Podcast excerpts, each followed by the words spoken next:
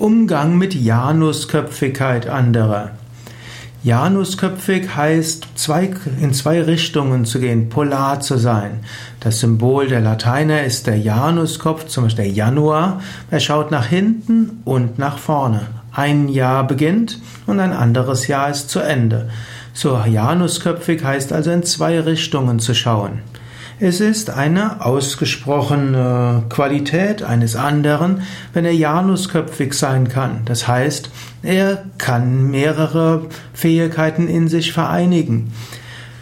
Es ist auch eine Fähigkeit, dass Menschen einfach gestrickt sind. Sie scheinen verständlich zu sein, sie scheinen verlässlich zu sein, sie sehen alles in eine bestimmte Richtung. Aber die Welt ist eigentlich komplex. Eigentlich gibt es nicht nur zwei Richtungen, sondern es gibt viele. In Goethes Faust sagt Faust zum Beispiel, zwei Seelen ruhen ach in meiner Brust. Ich kann mich erinnern, als ich Kind war und das gehört habe, hatte ich gedacht, oh, nur zwei, toll.